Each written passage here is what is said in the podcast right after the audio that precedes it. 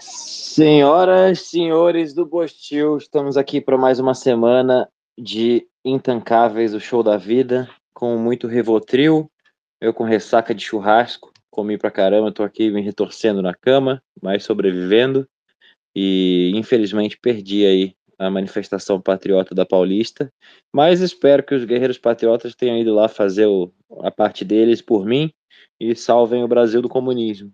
Mas enquanto não salvam, estamos aqui para fazer a terapia de grupo. Então, vamos lá, que a pauta hoje, a gente agora faz aquela pauta enxuta, né, para a sobrevivência de todos, da sanidade mental de todos, porque o Rivotril não está mais fazendo efeito. Mas aí a gente vai ter o top 10 do Brasil e do mundo, e depois falar do tema da semana, que é por que o Bitcoin não foi feito para comunistas. Então, vamos abrir os trabalhos aqui, passar a bola para os meus co-anfitriões, o Manhattan deve estar chegando aí. Então, vamos lá. Fala, Jaraguá. Uma boa noite. Então, voltando do churrasco, é, voltando para o interior, né? Eu moro no interior eu peguei um trânsito do caramba saindo de São Paulo. Aí eu falei, nossa, não é isso é, é, é, não é normal, porque fim de semana, domingo, o trânsito é do pessoal que conseguiu fugir de São Paulo no fim de semana e quer voltar para São Paulo, para essa loucura, né? E tava ao contrário. Eu falei, ah, os bolsonaristas estão voltando para casa. Aí eu parei num posto de gasolina para reabastecer. E aí parou do lado um cara com a camisa do Brasil, comecei a conversar com ele, papo vai, papo vem. Diz que deu 3 milhões de pessoas. E ele tava voltando para São José do Rio Preto. Veio para cá só para para passeata do, do, do Frochonaro. Interessante, né, cara? Como é, é, é, é gostoso ver pessoas com esperança. Uma pena que quem já é baticonheiro assim, de mais tempo sabe que essa esperança é em vão. E a gente fica triste por ele estar desperdiçando seu tempo com isso ao invés de estar comprando Bitcoin, que é realmente a única solução possível para tudo isso aí. Mas, enquanto eles não aprendem, vão fazendo uma. A gente vai falando de Bitcoin e eles vão se iludindo lá, indo para Paulista. É isso aí. Fala, Dum, como é que você tá? E aí, pessoal, tudo bem? Aqui tá tudo certo. Eu né, também não, não empolguei muito de ir na manifestação, fiquei aqui é, curtindo a vida né, com a família, ao invés de perder tempo com isso. Eu não, não julgo quem foi, acho que tem muita gente ali que não vê outra esperança, né? Não tem jeito, tá, tá num, num buraco tão grande que tem parentes meus também que foram e tudo que não vê outra esperança a não ser ir lá e pedir de novo, né, pro, pro Bolsonaro dessa vez fazer alguma coisa, né? Mas quando ele tinha poder ele não fez nada. Imagina agora, né? Então isso é, esse é o Brasil. Vamos lá que hoje, hoje tem bastante coisa para falar. Bolsonaro vem fazendo bastante coisa, vem entregando passaporte vem dando esclarecimentos ao Xandão a cada vez que ele pede. Então, assim, acho que dessa vez vai, né? Vamos ver. É, é meio triste mesmo, mas eu não, também não julgo, porque a gente já caiu nesse conto aí. E quando ele estava lá no poder, a gente tinha esperança de alguma coisa. Agora que isso aqui virou um gulag do cacete, é, fica difícil de crer que vai ter uma reviravolta maravilhosa. Mas o pessoal não conhece Bitcoin, não vê outra solução, aí realmente fica difícil. E se você tem teu patrimônio em tesouro direto, ações da Bovespa, imóveis, é, na tua empresa que está no Brasil, com CNPJ pagando imposto bonitinho, deve estar tá uma situação desgraçada mesmo. Ou se você é CLT, enfim, fica complicado. Então, graças a Deus, todos aqui deveriam ajoelhar e agradecer por terem conhecido o Bitcoin, porque traz aquele raio de esperança e, e a gente não precisa viver nesse nihilismo, botar a camisa do Brasil e implorar para um milagre na Paulista. Mas o Manhattan não chegou aí, então vamos abrir os trabalhos enquanto ele não chega. E daqui a pouco a gente, quando ele chegar, a gente passa o microfone para ele dar o salve dele. Lembrando que hoje teve um, um churrasco intancável. É, eu organizei um churrasco aqui para uns amigos e contei com a, pre, com a ilustre presença do Manhattan e do Jaraguá. O Doom tá para nascer o herdeiro dele, um, mais um mini Doom, e por isso ele não pôde ir, porque a qualquer momento ele pode ter que ter que sair correndo para o hospital, mas foi, foi um evento legal.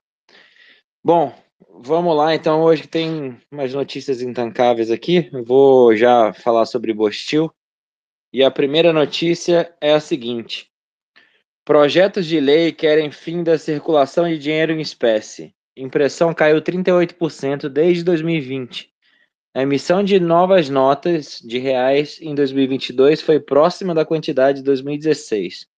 Especialista, não sei quem é esse especialista, atribui queda a métodos digitais de pagamento. Esse especialista é um gênio. Ele realmente conseguiu fazer uma análise profunda que ninguém nunca teria imaginado. Mas é isso. Vocês têm alguma coisa para falar sobre esse assunto? Acho que a, a, conclusão é que a impressão agora é simplesmente apertar o Enter ali no computador e imprimir dinheiro livremente. Não precisa nem gastar com papel. Mas alguma novidade aí? Comentários. Isso aí, acho que a pessoa que fala uma merda dessa, né, esses especialistas, muito provavelmente eles estão ali enfurnados na, na bolha deles, né? É, em algum lugar boa aí, alguma metrópole que tem, tem bastante gente, que tem bastante capital, mas boa parte do Brasil é a condição é muito precária ainda para você substituir o dinheiro espécie total assim em meios digitais. Não é todo lugar que tem internet, não é todo mundo que tem acesso a, a um 3G, a um 4G de qualidade. É, então, assim, é, nas grandes metrópoles e tal, isso até poderia funcionar em países mais desenvolvidos, mas o Brasil é um país gigante, onde a pobreza está em muitos, muitos, muitos lugares. Então é meio irreal, né, quando esses caras comentam um negócio desse, porque a pessoa realmente não conhece o país que ela vive. O cara deve achar que o Brasil inteiro é uma Faria Lima, todo mundo ali tem um iPhone, e todo mundo ali tem conta no banco e tá todo mundo pronto aí para fazer pagamentos digitais. Então é o tipo de comentário bem imbecil, né, que, que aparece aí de vez em quando. É, isso que o Dum falou é, é bem verdadeiro. Na Grande São Paulo mesmo, aqui, se você for para mercados de peri periferia, e eu falo periferia, tipo bairros normais, assim, de Osasco, Guarulhos, assim, não seja ser extremamente pobreza, assim, ou ABC lá, Diadema. É, mas são bairros humildes, assim. É, o supermercado lá vai ter 50% dos pagamentos em dinheiro em espécie. A realidade para a população é, mais assim, classe C, D, é usar bastante o dinheiro em espécie, né? Você vai na lotérica, você olha uma fila lotérica, metade do pessoal que está na fila é o pessoal da classe C e D, está lá pagando sua conta de luz, sua conta de telefone com dinheiro em espécie. É, isso é uma realidade do Brasil, né? Tanto que eu lembrei de uma. Quando tava falando, eu lembrei que a. Aquela empresa do Wesley lá, que tinha no mensalão, caiu lá. É, J, JBL, né? Não, não é? JBS. JBS, isso. Eles tinham comprado uma rede de supermercado de, de interior que é para conseguir pegar papel. Eles compraram o supermercado só para conseguir mais fácil dinheiro em espécie para poder abastecer o PT, porque o PT também gosta de dinheiro em espécie, né? É, então, não sei bem. Se o especialista fala, vai ter que combinar com o PT, se o PT vai querer isso, né? Mas realmente, grande parte do dinheiro em espécie está é, tá sendo meio que é complicado, né? Essa, essa... Eu, tava, eu tava com um amigo falando que ele tava fazendo uma obra e aí, talvez ele até ouvinte, talvez ele até ouça isso, né? História engraçada. Aí ele foi no banco para sacar 10 mil reais. Foi na boca do caixa, porque o caixa sacava 5. E aí o, o pessoal do caixa, mas pra que, que é isso? Não, pra pagar os pedreiros. Qual o CPF dos pedreiros? Não sei, meu. Não peguei o CPF deles. Estão lá fazendo um bico. Eu vou pagar eles, pô. É, não, você tem que informar aqui os CPFs e tal, assim, né? Aí eu até brinquei com ele. Sabe o que você fala pro gerente do banco? Fala que você quer contratar o Kid Bengala para comer o cu de curioso. Aí vai bota o CPF do Kid Bengala ali, então. Mas é esse, esse cerco a, ao dinheiro espécie, né, cara? E o Bitcoin conserta isso. Fala, Manhattan. E aí, boa noite. E aí, pessoal, boa noite. Estamos aí mais uma vez para falar do do nosso amado Bochil. Mas eu só queria só assim é, fazer um comentário bem breve aqui para começar, porque esse ponto aí é muito interessante, né? Quando você precisa chegar no caixa eletrônico ou no, na boca do caixa e querer sacar dinheiro, você descobre que o dinheiro não é seu, né? Porque geralmente ele tenta chegar e, e falar, ah, vou sacar dois mil reais, entendeu? Não precisa nem ser uma quantia absurda, 10 mil, 2 mil, entendeu? Você não vai conseguir, o cara vai falar, não, porque, veja bem, porque já passou o limite do depósito e aí você precisa avisar para alguém que você vai sacar esse dinheiro e aí tem que avisar, tem que agendar. É, cara, é, é assim, daí para pior, né? E, e, agora você imagina isso numa situação de é, corrida bancária, né? Imagina numa situação de o pai dá uma canetada e, e todo mundo resolve no banco lá tirar dinheiro. Cara, vai ser o caos na Terra.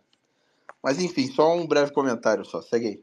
Isso aí é. ainda no, isso ainda acontece também nos bancos digitais e nos meios digitais, porque infelizmente ainda tem um problema quando você é cliente só de banco digital e você acha que seu dinheiro é seu. Experimenta receber 10, 15, 20, 50 mil reais uma transferência. E aí você vai ter que falar lá com o Robson no, call center, ficar mandando mensagem no chat, falar com 35 bots primeiro, para depois conseguir uma pessoa que estudou na uni do cacete, fez qualquer coisa e o cara mal fala português e ele não vai liberar o seu dinheiro, é, é um pesadelo. Pelo menos se você tiver um bom e velho banco jurássico, você pode ir na agência, começar a gritar, dar uma de louco, meter o Michael Douglas lá no dia de fúria e eventualmente alguém libera seu dinheiro. Mas é, é um pesadelo mesmo. É, a melhor coisa que tem é você não precisar de dinheiro fiat para transações grandes. Ou que nem lá no Líbano, né? Que o pessoal foi lá com uma arma para sacar o próprio dinheiro.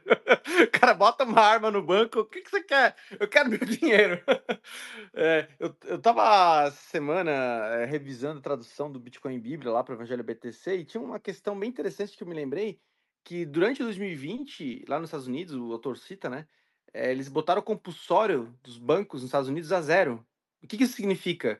Que a reserva fracionária, ele é ele não pode, ele pode ser feito até o limite do compulsório. Quando o compulsório é zero, em tese, a reserva fracionária pode ser infinita. Porque você não precisa deixar nada lá. Você pode ficar emprestando infinitamente tudo que você. Aí é uma opcionalidade do banco, né? Não é que o Banco Central vai permitir isso. Aí eu fiquei, poxa, mas na. Por isso que eles odeiam sistema bancário, odeia tanto dinheiro espécie. Porque no dinheiro espécie a reserva fracionária é zero. Ele não consegue reemprestar aquilo que você sacou e está contigo. o próprio sistema de dívida, o sistema Fiat, ele precisa que ele fique lá na conta para ele emprestar de novo, para depois emprestar para outro, para emprestar para outro e ficar criando essa fumaça de dinheiro que é uma grande pirâmide que é o sistema Fiat que a gente vive.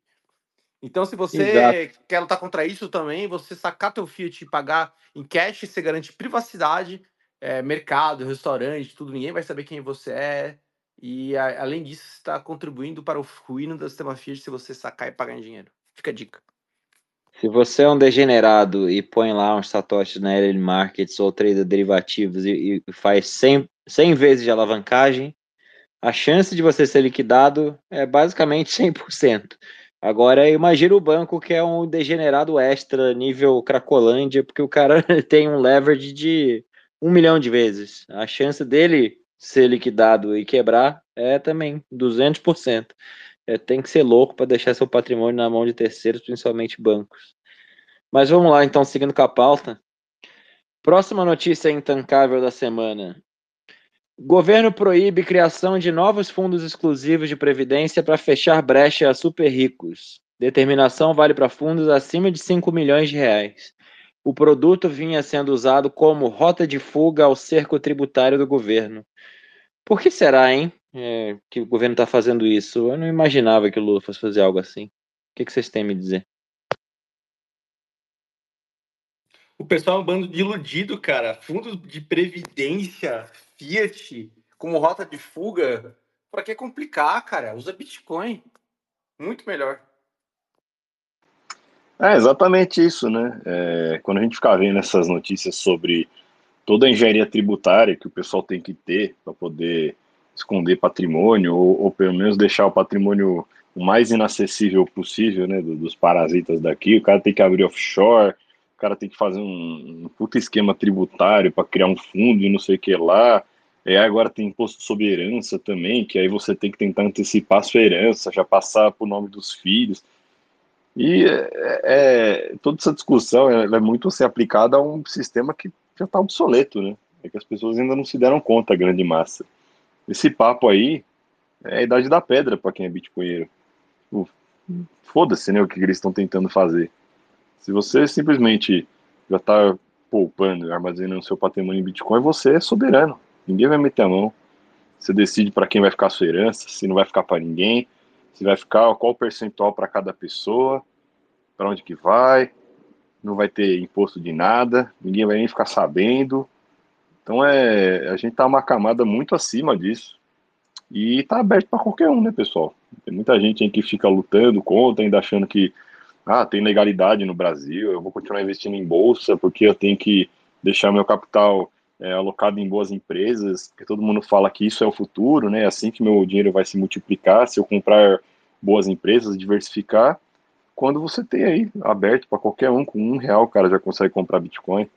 Então, é, fica meio repetitivo a gente ter que falar isso sempre, né? Mas muita gente ainda não, não percebeu, né? Teve uma multidão lá na Paulista que, pelo jeito, ainda acha que tem como resolver o Brasil de alguma maneira, né?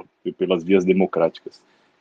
Quando você simplesmente pode desistir de tudo, comprar Bitcoin e ser feliz aqui, de forma anônima, comprando suas coisas e tal, vivendo sua vida em paz, sem sabendo que ninguém vai conseguir meter a mão.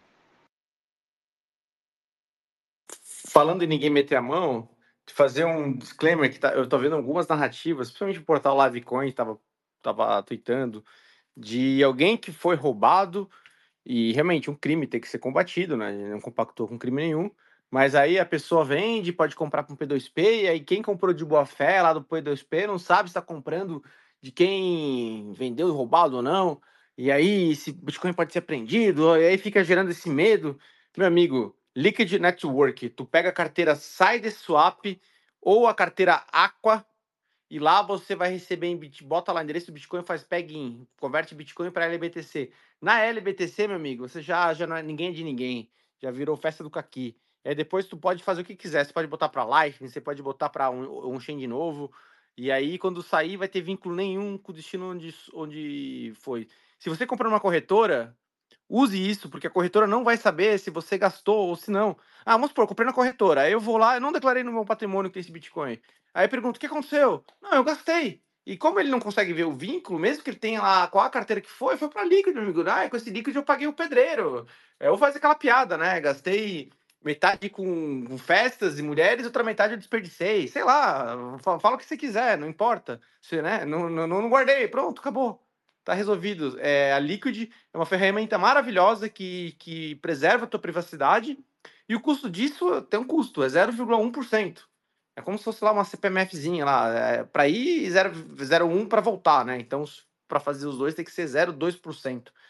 É o preço do, do, da privacidade, né? Porque não tem banco, né? Não tem. Não tem. É assim, é, como você é soberano, você paga pelos custos do serviço. E esse é um serviço, né? E eu acho que vale a pena. Porque a gente vive, principalmente no Brasil, né? A gente não sabe quanto de bandido que tem aí procurando esses dados aí para saber se gastou ou não gastou, então isso aí, tipo, pô, preserva. Eu tava com um cliente da consultoria esses dias que o cara, assim, ele descobriu o Bitcoin recentemente e ficou super interessado, veio me pedir ajuda. Aí eu estruturo, sempre estruturo em três calls principais, e a gente acaba dividindo nessas três sessões, que a primeira é para falar dos fundamentos filosóficos, história do dinheiro, explicar o Bitcoin é, na teoria mesmo. Aí para o cara basicamente ficar comprado na ideia. Depois a gente fala de diferentes carteiras, como comprar, de quando de quanto em quanto, de quando em quando. Falo do Nakamoto Portfólio, por aí vai. E aí, o último call eu faço um tutorial passo a passo com ele para comprar sem KYC, é, fazer o setup do multisig, por aí vai. Só que esse cara é tão ansioso que ele, ele começou a conversar com um amigo dele, que é diretor de banco, que ajudou ele a estruturar uma offshore. E aí, nessas conversas, ele falou exatamente isso. Ah, mas e se o Bitcoin que eu comprar de um P2P que eu não conheço for um Bitcoin podre, entre aspas, porque veio de um golpe, está sendo investigado? Eu falei, cara, para de falar com as pessoas, para de fazer cursos online, só espera o terceiro call. Eu vou te ensinar um negócio chamado Liquid, a gente vai fazer e vai ficar tudo resolvido. Mas nessa ansiedade, ele resolveu, foi lá e comprou com o KYC e agora ele tá com medo do Bitcoin podre. Então, no terceiro call, eu vou explicar para ele, ele vai se arrepender, vai ter que vender para comprar sem KYC ou mandar para Liquid e fazer a mágica acontecer. Mas é isso, o pessoal só tem que sentar, estudar um pouquinho, é tão simples, tão simples que é até difícil de acreditar. Veja o meu Substack, lá tem várias dicas e tudo isso aí.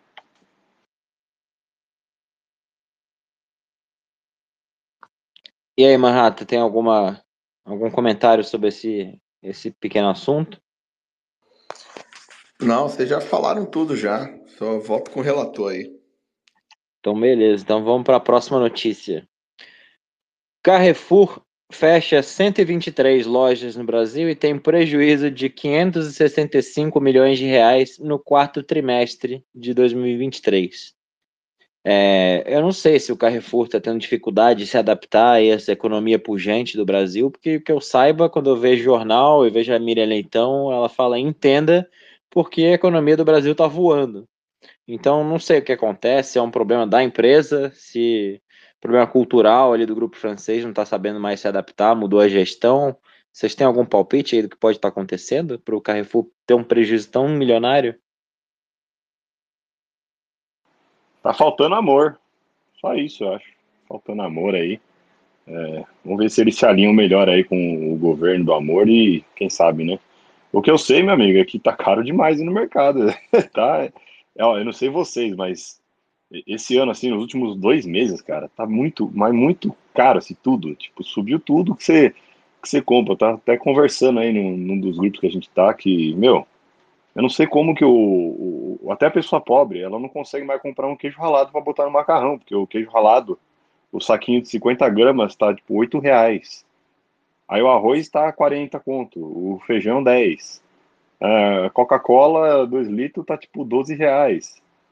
Então, assim, é, eu fico realmente curioso em saber como que tá vivendo a pessoa que, que depende de cesta básica e tal, porque o negócio tá ficando inviável, cara. E eu não tô nem falando de, de, de, frutas e verduras também, porque tá virando artigo de luxo já, né? O cara poder comer uma maçã, um cacho de banana, já tá ficando um negócio assim que você tem que se planejar com antecedência.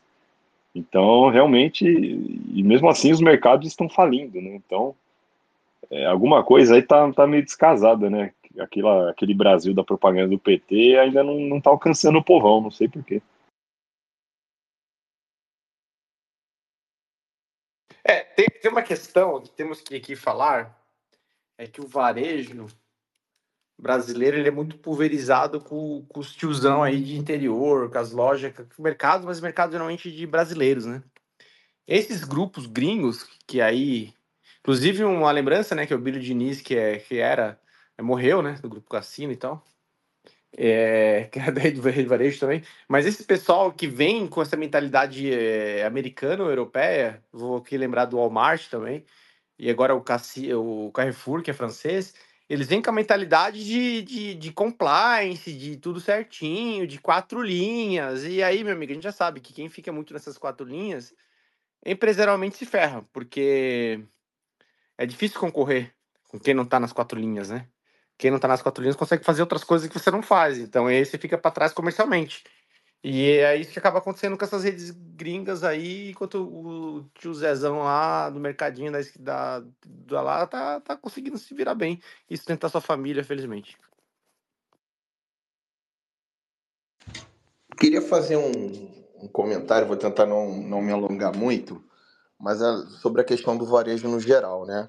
Porque o varejo em si é a porta de entrada do pequeno empreendedor né? O cara que está começando a empreender e tal, ele não tem dinheiro para comprar uma fábrica, geralmente ele não tem dinheiro para né, fazer um negócio grande, ele vai ter ali um pequeno comércio e tem de ser um, uma forma de varejo.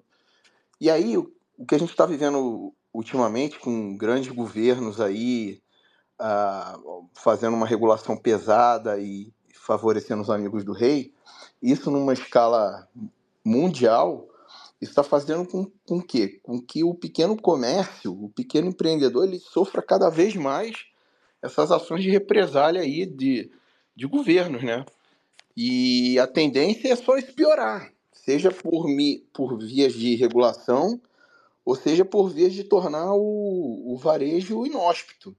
Né? Você fazer com que, ah, por exemplo, você estimula uh, o cara comprar na Amazon, né? Porque você cria um imposto lá para o varejista, e aí o cara vai compra na Amazon e, e aí deixa de fa favorecer o comércio local. Então, eu só, só quis dar um exemplo rápido só para tentar ilustrar aqui o que eu estou querendo dizer. Mas é no, no geral, eu acho que a tendência do varejo é cada vez mais por esse caminho aí. Se, não, se a gente não tiver um, a retornar a uma condição de livre, livre comércio normal, né, sem interferência de, de, de grande governo, é, vai ser cada vez mais aí a decadência aí do, do varejo, de uma, uma forma em geral. É, meu amigo, a inflação pega todo mundo e hoje, quando eu tava falando, a gente fez esse churrascão aí para os intancáveis e o grupo estendido. E de manhã eu fui lá no, no açougue do Netão comprar umas carnes. Meu Deus do céu, cara. Uma peça de picanhazinha média, 275 reais. Mas eu sei qual é a solução para isso. A solução é você não ser pobre e você, de preferência, ir no happy hour do Lula. Porque a próxima notícia é a seguinte. O Lula fez um happy hour esses dias aí com, com Lira e mais políticos. Entre eles estava o Fernando Haddad, prefeito de Recife, João Campos, que é vice-presidente do, do PSB. Enfim, fez lá um happy hour. E no happy hour ele deve ter tomado uma cachaçinha a mais e liberou mais de 20 bi bilhões com B de bola em emendas pro, pro legislativo. Então, o segredo é esse. Se tá com dificuldade de comprar arroz, você tem que colar lá no happy hour do Lula, levar uma caninha, porque daí fica, fica tudo barato. Comentários. Olha, um comentário que eu posso fazer é, substituir a picanha por maminha e fraldinha. São carnes maravilhosas e eu já faço isso há um bom tempo já. Porque o preço da picanha aqui ninguém merece.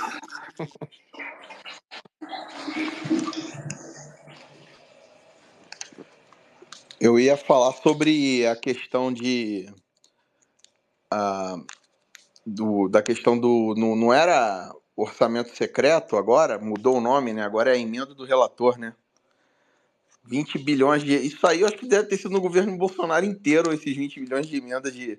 Que é orçamento secreto. Agora é emenda do relator, né? Enfim. Eu vi na foto que eles estavam todos bem felizes. Pareciam bem contentes. Parecia que era o happy hour do amor.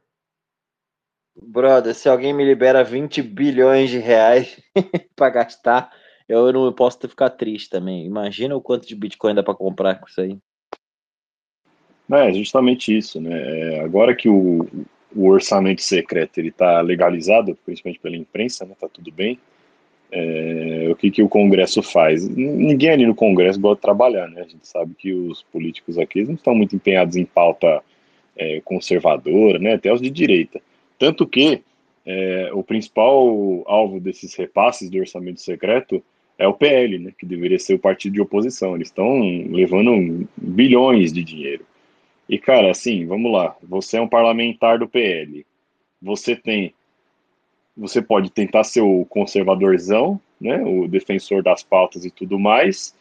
Entrar em treta com um STF comunista completamente aparelhado e correr risco de acordar com a PF na tua cara e ir pra cadeia depois. Ou então você recebe uma mala ali de bilhões para falar, ó, gasta do jeito que você quiser, mas cala a boca e não, não enche o saco.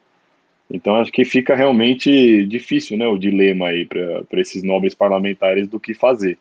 Todo mundo que tentou peitar o sistema se ferrou e todo mundo que abraçou o sistema está feliz. Né? Os caras estão aposentando a, todas as gerações da família deles ali com esses bilhões. Então assim, é assim que funciona a democracia, né, pessoal? Basta você ter uma boa mala de dinheiro e pronto. Não tem oposição, não tem nada. Quem que vai recusar essa boquinha, né?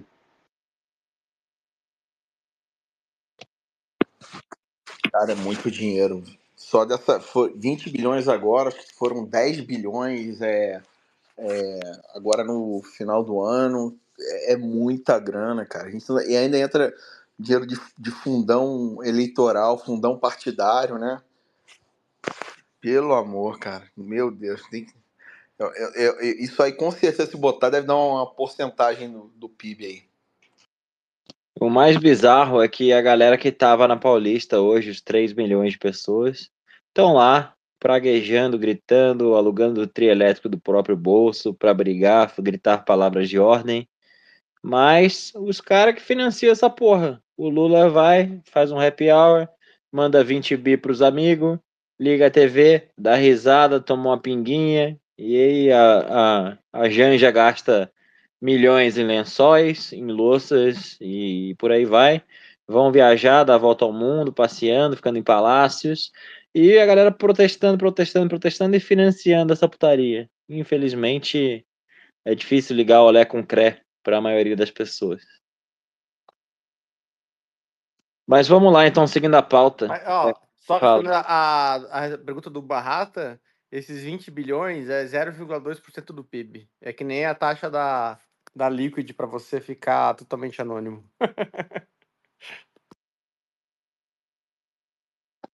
a próxima notícia é a seguinte, pessoal. Nova lei do CPF pode bloquear a retirada de pagamentos em todos os bancos. A determinação do Banco Central emitida recentemente permitiu que as instituições bancárias possam simplesmente realizar o bloqueio da conta de clientes que estão com CPF irregular. Então, se você não votou, não justificou, se você fez alguma coisa, alguma cagada, deixou seu CPF irregular, simplesmente o banco tem autorização para bloquear você do sistema bancário e roubar todo o seu dinheiro. E aí, o que, que, vocês têm a dizer sobre isso? Bitcoin fixes isso? Mas é, né, cara? É, sistema bancário. Ele é totalmente, vou falar, putinha do sistema, né? É, para vigiar, controlar.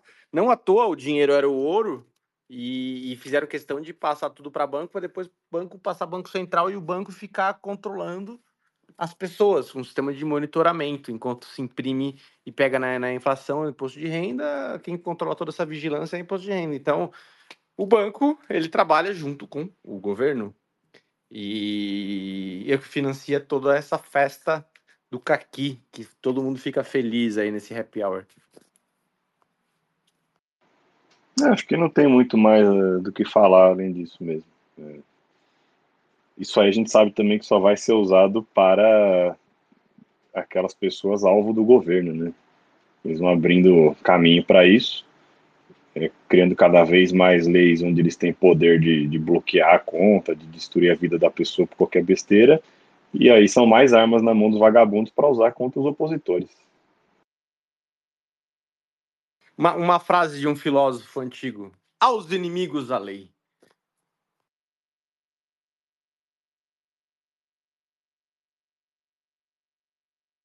Então tá bom, vamos lá para a próxima notícia, que é a seguinte: Supremo Tribunal Federal concluiu no último dia 15 o julgamento de mais 15 réus pelos atos golpistas de 8 de janeiro. No total, os nossos supremos líderes até agora condenaram 101 acusados de participação nos atos e as penas variaram de 3 a 17 anos de prisão. E ainda tem 3 milhões de pessoas indo lá festejar e agradecer o Bolsonaro, porque ele é o raio de esperança para livrar o país do comunismo. E aí, o que, que vocês têm a dizer?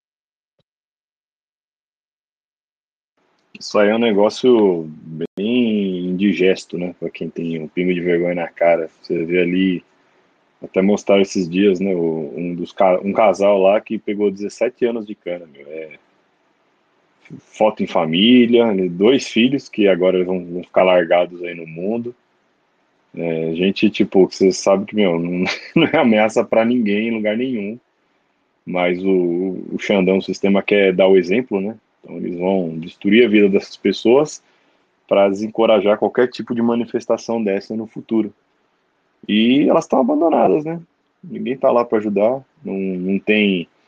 É, Bolsonaro, em vez de ele pedir doação para fazer uma vaquinha para ajudar essas pessoas, ele pede para ele mesmo, né? Ele pede a vaquinha para ele mesmo, para ele poder curtir a vida. Quando ele ganhou aqueles não sei quantos milhões lá no Pix, ele investiu, ele colocou em títulos aqui no Brasil. Então é isso, né? Agora ele faz as lives lá vendendo curso patriota, calendário. É isso aí, pessoal. Olha como vale a pena ir lá lutar por ele. É, pessoal, só para ter ideia como o sistema penal brasileiro é, é justo, né? Você vê, por exemplo, eu vou citar um caso famoso aqui da, na, do topo da minha cabeça, porque esse eu, eu vi recentemente, né? A Elise Matsunaga cometeu um assassinato é, triplamente qualificado, com é, do, é, é, ocultação de cadáver, motivo torpe. É, se fosse num outro país sério, era pena de morte, ou então perpétua e tal. Mas aqui no Brasil ela pegou 17 anos e já foi solta, né, por bom comportamento, ela que não, ficou nem oito anos na cadeia. Enquanto, se você quebrar algumas coisas no Palácio do Planalto lá, é a mesma pena, 17 anos. É, então, fica aí para reflexão, entendeu? Porque um país que faz uma coisa dessa, para mim, não é sério. Melhor de tudo que a galera que fez o Pix pro Bolsonaro agora pode comemorar, porque o Bolsonaro investiu em títulos do Tesouro e entregou o passaporte. Daqui a pouco o CPF dele vai fi ficar irregular e esse dinheiro vai ser direcionado para o happy hour do Lula no próximo do ano, quando eles forem comemorar aí o, o halving. Falando em comemoração, essa semana teve uma comemoração linda. Foi um momento de muito amor e democracia, onde o nosso querido Flávio Dino, Gordão Justiças, foi empossado como ministro do STF. E parece que o ponto alto aí da cerimônia foi uma missa que teve após a posse, onde teve discurso do nosso querido Barroso, presidente do STF, e do Geraldo Alckmin. O Barroso falou que Flávio Dino é uma bênção para a democracia, e Geraldo Alckmin disse que ele é o homem certo na hora certa para salvar a democracia e evitar o golpismo. Cara, eu não sabia disso, graças a Deus eu não acompanho nada. Quando eu fui montar a pauta, essa notícia me deu uma certa ânsia de vômito aí. Mas é isso, vamos desejar muita sorte para o Gordão Justiças em trazer mais amor para esse país e ser um guardião da democracia, porque a gente precisa de mais. O que, que vocês têm a dizer sobre isso?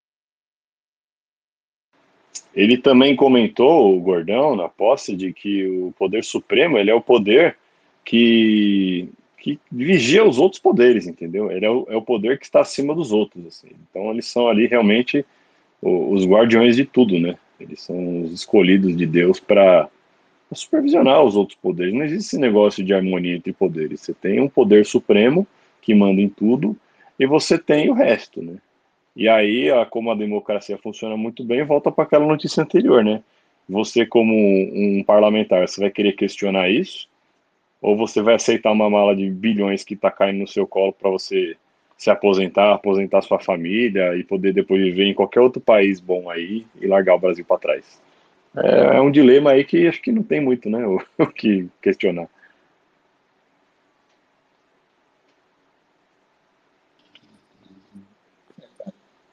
Muita democracia, muito amor, eu acho que o realmente Dino e democracia vão de mãos dadas, entendeu? Agora é isso, aguentar aí mais 30 anos, né? O, o, com isso o PT já tem não sei quantos indicados ah, no Supremo Federal, no Tribunal, Tribunal Supremo Tribunal Federal, né? Não vai ser nada votado contra eles. Seja quem vem outro presidente ou não, esse sistema que a gente está vivendo atualmente só vai se quebrar daqui a algumas décadas pelos meios legais, isso se não houver nenhum, uh, digamos assim, se não houver mais nenhum indicado nos próximos anos, o que nada indica que vai acontecer. Então, fica aí para reflexão. A gente está vivendo uma ditadura da magistratura, só não vê que não quer. E vocês escutou primeiro isso nos intacáveis, hein? Nós falamos isso lá atrás.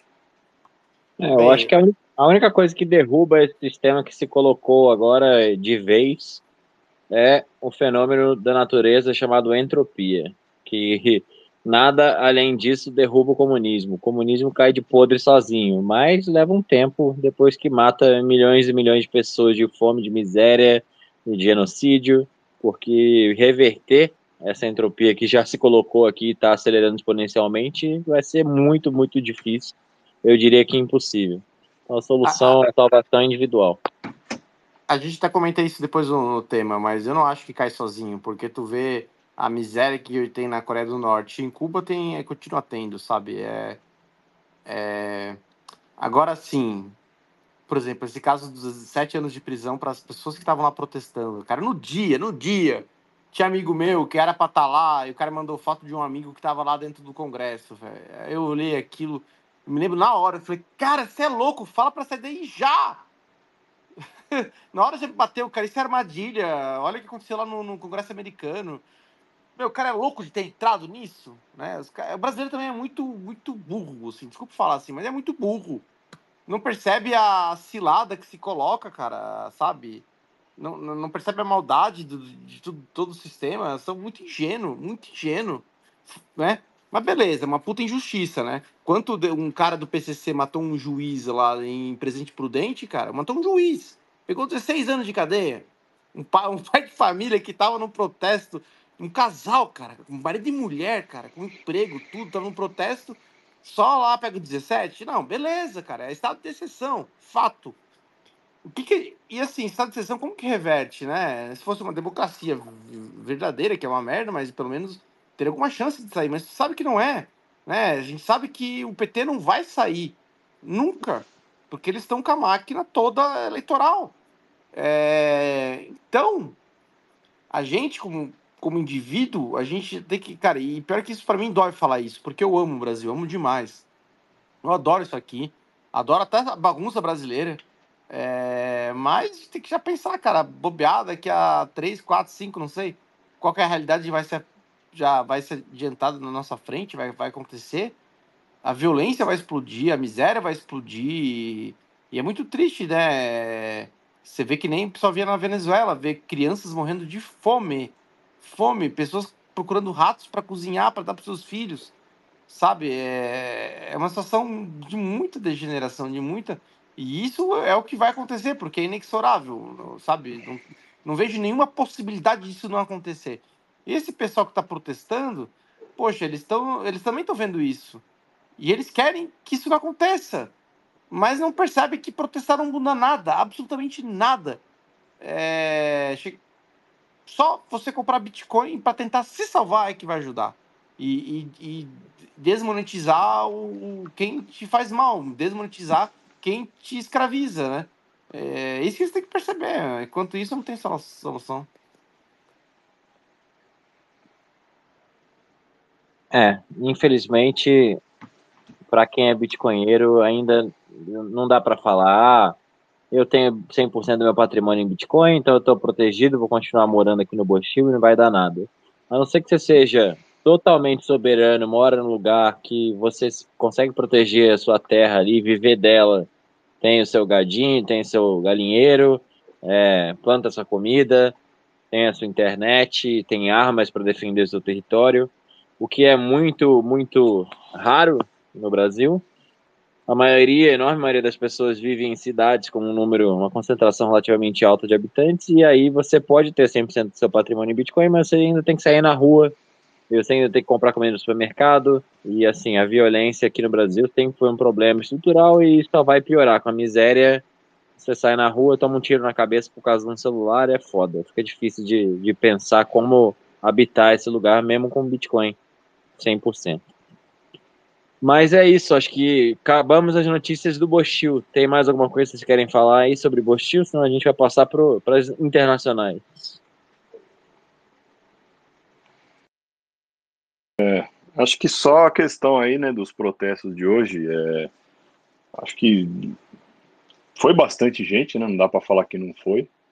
É, o Bolsonaro ainda tem um poder popular muito grande de, de levar multidões para as ruas. É, só que ele é um cara que, quando ele tinha esse apoio popular e o poder, ele resolveu jogar no lixo para tentar algum acordo com, com os vagabundos. E hoje deu no que deu, né? Ele entregou o Brasil de bandeja na mão dos vagabundos. Todas as pessoas que estavam ao entorno dele estão presas. E ele está preso a ser preso também.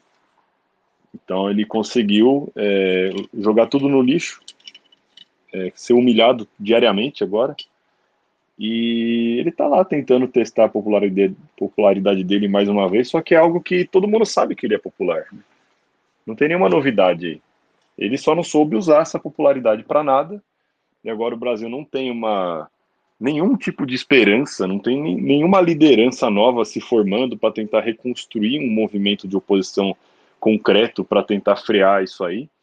O que você tem hoje são esses vagabundos que ficam o dia inteiro é, no Instagram e no Twitter postando notícias, mas isso a gente faz de graça aqui, né? Não precisa pagar parlamentar para o cara ficar lá postando as notícias intancáveis do Brasil. Já tem muita gente que faz isso. Mas eles estão lá, né? Eles botam as notícias, colocam ali o nome da, da, da hashtag deles, ou colocam o rostinho deles no fundo e tal. É, e é esse circo aí, meu. Então, fico muito triste pelos que ainda têm esperança, dos que vão lá, os, os, principalmente os mais velhos, né? Eu tenho parentes que vão lá e tal, e não conseguem né, se desligar disso. Eles ainda acham que tem alguma luz no fim do túnel, de que Bolsonaro, de uma maneira, vai voltar e vai salvar, quando não tem. Então, mais uma vez, Bolsonaro mostrou que é popular, e mais uma vez isso não vai servir de nada, porque o Lula não precisa de povo para nada hoje. Já tomaram o poder, eles estão cagando pro povo, a imprensa aqui vai abafar tudo isso, enfim. Então é isso. E logo, logo o Bolsonaro vai ser preso, com certeza.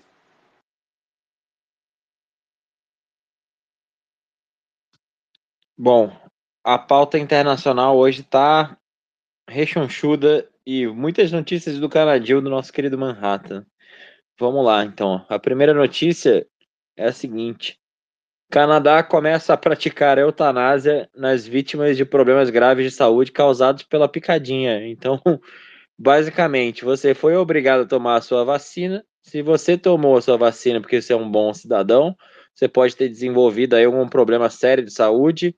E aí, se você vai no hospital canadense e pede ajuda, pelo amor de Deus, que eu tô morrendo, não sei o que tá acontecendo, tem um câncer, tem alguma coisa. O que, que o governo fala? Cara, você não quer se matar? Parece que a solução no Canadá para absolutamente tudo é, cara, se mata aí e resolve o seu problema. Comentários. Mas isso está falando da eutanásia ou está falando da vacina? Acho que é os dois, né? é, você tem a opção de tomar a vacina. E aí, se você ainda não morreu, o governo fala assim: ó, deixa eu te ajudar a acelerar esse processo. É engraçado, né? Porque, bom, engraçado, né? Tô sendo irônico aqui, mas é, no Canadá, o, apesar da saúde é, ser um, um, é, um sistema é, único, né, de, de, é, de atendimento, né, um sistema público, mas os tempos de espera são horrorosos para qualquer especialista. Muito dificilmente, se você tiver um é, algum exame que possa diagnosticar um câncer, você conseguir voltar no especialista em menos de dois, três meses, né? Isso quando não for mais, dependendo de, uh, de algum tipo de exame específico e tal. Mas se você chegar lá e falar, não tô legal, quero, tô achando que vou me deletar e tal, aí rapidinho, no dia seguinte, eles já arrumam para você. Entendeu? Fala ali uma confirmaçãozinha tal, procedimento ali né, para evitar processos futuros, mas é rapidinho, não tem nem fila de espera. Entendeu? Porque para eles é custo, né? O, o, o paciente, no, no, no, o problema de você ter um sistema onde todo mundo é, é, é no caso, é, é público, né? É que o governo vê o paciente como se fosse um custo, não como se fosse o fim, o objetivo, né? E é isso aí, pessoal. Isso aí é só mais um episódio aí desse wokeismo todo que está acontecendo no Canadá. É, aqui no Bostil a gente tá, a gente ainda tem, né, saúde privada. Nós temos aí a, o nosso, a nossa querida saúde pública, né? É, mas você tem uma saúde privada que também está ficando cada vez mais inacessível para o povão, né?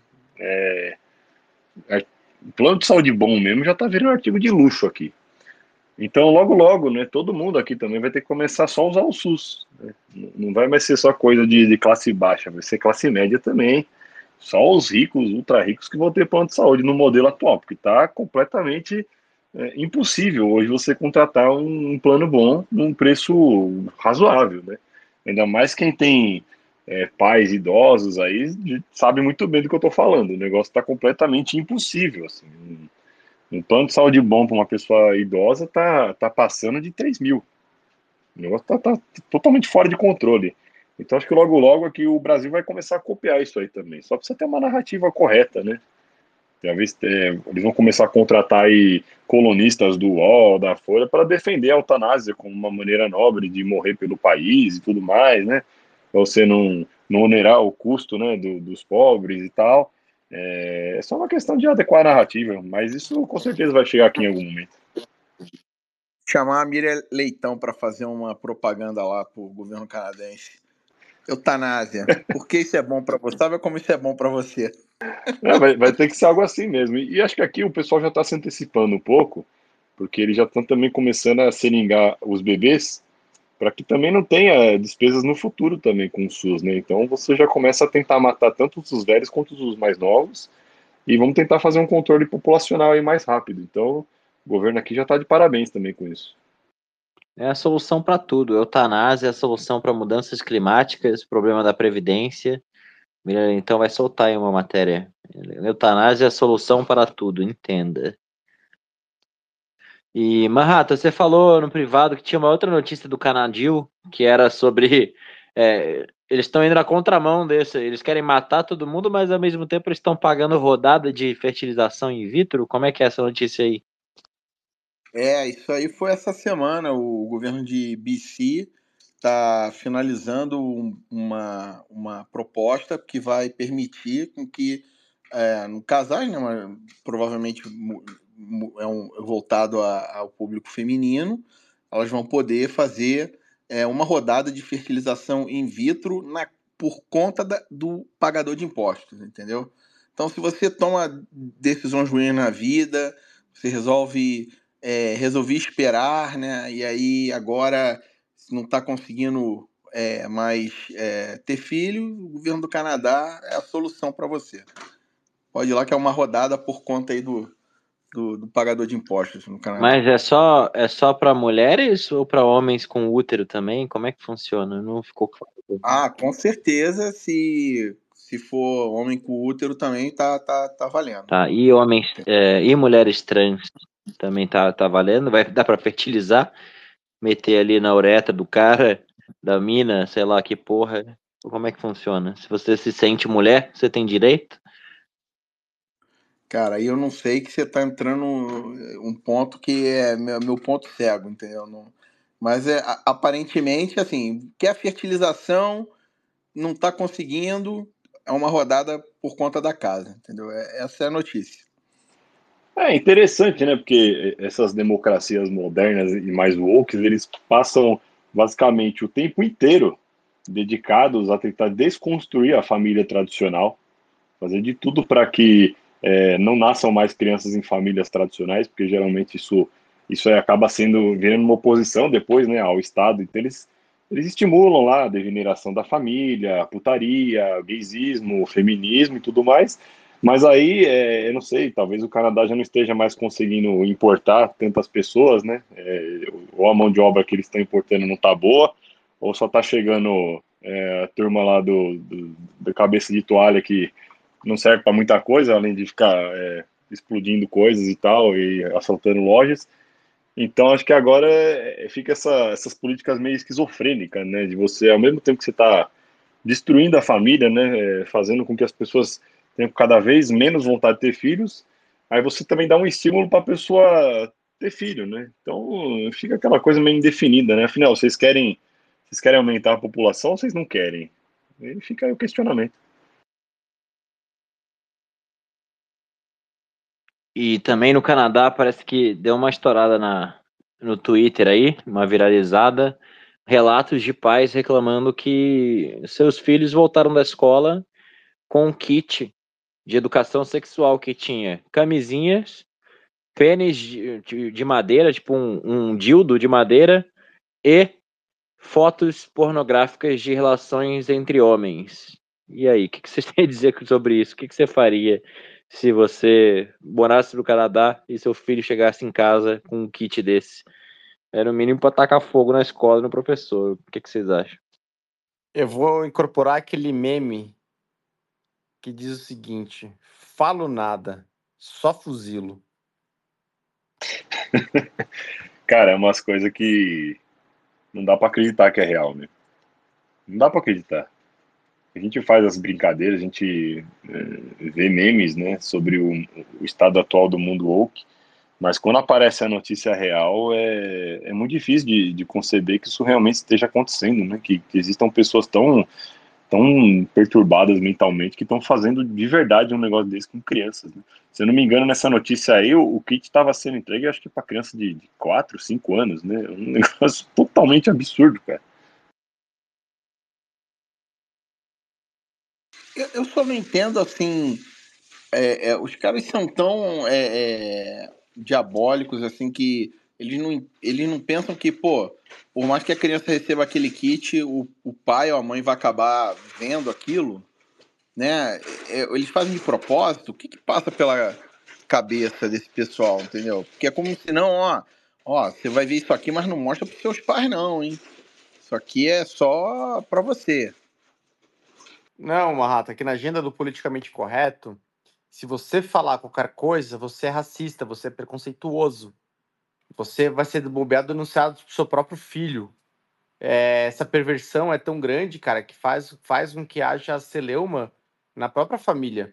E assim, ó, vou fazer como, como pai, cara, fazer um alerta para ter bem atenção. Se você tem um parente que tem filho pequeno, tem que prestar muita atenção se eles estão vendo qualquer coisa de YouTube, tá?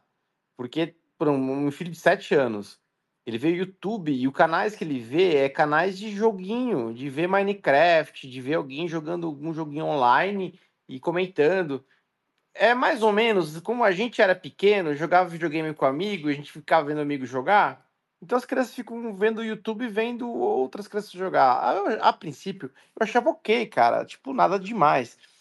Mas aí a patroa Jaraguá começou a perceber que os narradores, as pessoas que estão lá, são todos com voz de pato. É todas com, com trejeito.